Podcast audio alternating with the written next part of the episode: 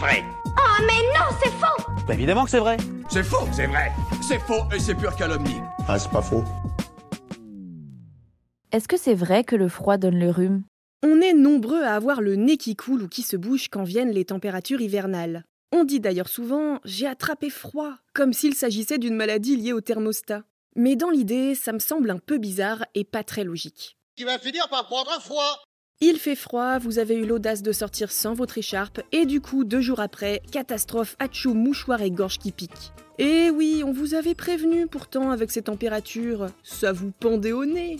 Alors qu'on ne vienne pas nous bassiner avec ces histoires de virus et de bactéries qui circulent. Là, c'est sûr, c'est bien votre oubli d'écharpe qui est en cause. Ou pas? Réfléchissons deux minutes. Le rhume, c'est quoi? Le rhume, c'est une infection des voies respiratoires supérieures. Ce qu'on entend par voie respiratoire supérieure, c'est le nez, les voies nasales ainsi que la gorge. Qui dit infection dit agent pathogène, et ici, on n'a pas affaire à un seul virus, mais à toute une famille. Pas de bol, si le rhume est plutôt fréquent, c'est parce qu'il existe plus de 200 virus qui peuvent le provoquer. Ça fait du monde. Ben ouais. La famille principale est celle des rhinovirus, dont il existe plus d'une centaine de variétés. D'ailleurs, petit point étymologie, les rhinovirus s'appellent ainsi car leur nom veut dire virus des fosses nasales, avec rhino qui signifie nez en grec. Eh oui, tout était dans le nom.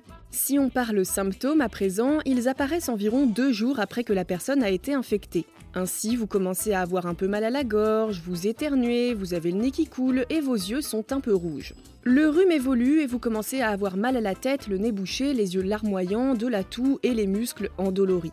Bref, vous êtes enrhumé et c'est parti pour 2 à 7 jours, voire plus, pas très agréables, durant lesquels vous risquez de plutôt mal dormir. Tu n'avais pas besoin de voir un médecin pour ça. Eh ben, n'en soyez pas si sûr. Parfois, le rhume peut s'accompagner d'une inflammation du larynx, donc une laryngite, ou encore d'une trachéite, qui est une inflammation de la membrane de la trachée, ou bien une bronchite qui atteint les muqueuses des bronches. On peut même avoir une otite qui touche les oreilles et parfois le rhume peut être aggravé avec l'apparition d'asthme. Reposez-vous un peu, hein? C'est gentil, merci.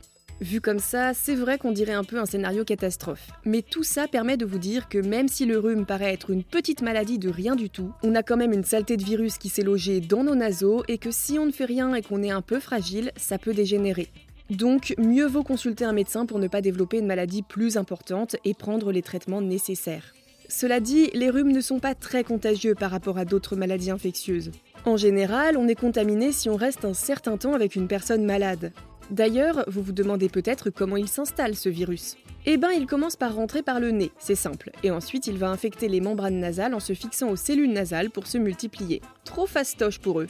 Autre scénario s'il ne passe pas par votre nez directement, si vous touchez un objet qui a été contaminé par une personne infectée et que vous vous frottez les yeux avec vos doigts sales, c'est gagné. Le virus prendra juste un chemin différent en passant par les canaux lacrymaux qui partent des yeux et vont jusqu'aux cavités nasales. Bref, tous les chemins mènent à Rome, ou à votre nez. Vous avez le sens de l'humour, en effet. Mais alors, pourquoi est-ce qu'on attrape beaucoup plus de rhume en hiver? Vu qu'on a dit que cette maladie est d'origine virale, qu'est-ce que le froid vient faire dans cette histoire? Eh bien, il y a un lien, mais peut-être pas celui auquel vous vous attendez. On l'a dit, le simple fait de se trouver à proximité d'une personne malade peut vous contaminer, tout comme le fait de toucher un objet porteur du virus. À ça, il faut ajouter que certains virus ont une saisonnalité. Certains ne survivent pas à des températures trop élevées parce que leur code génétique n'est pas fait pour ces conditions-là. Si on ajoute à ça le fait que durant l'hiver, nous sommes beaucoup plus confinés à plusieurs dans des espaces clos, c'est normal qu'on soit davantage exposé aux virus et aux autres pathogènes. Donc ça n'a rien à voir avec le froid en lui-même, ou du moins le froid n'est pas la cause primaire d'une infection. Vous en êtes sûr? Si vous voulez une preuve de plus, sachez qu'une équipe de chercheurs anglais a mené une étude avec des volontaires. Ces derniers devaient sortir du bain et rester nus et mouillés dans un couloir froid pendant 30 minutes. Ils pouvaient ensuite aller se rhabiller mais devaient porter des chaussettes trempées pendant plusieurs heures dans le froid. Résultat des courses, ils n'avaient pas plus de rhume que le groupe contrôle qui était resté lui bien au chaud. Et pourtant, la température corporelle des volontaires avait bel et bien chuté, mais non, ça n'a pas suffi à les rendre malades. Convaincu Mais oui, exact, ok, d'accord, excusez-moi. Pas de problème, c'est un bon réflexe de demander plus de précision quand on veut débunker une idée reçue. Outre cette conclusion-là, il y a aussi le fait que le temps froid et sec peut avoir tendance à assécher les muqueuses nasales, ce qui aiderait certains rhinovirus à mieux s'accrocher pour se multiplier.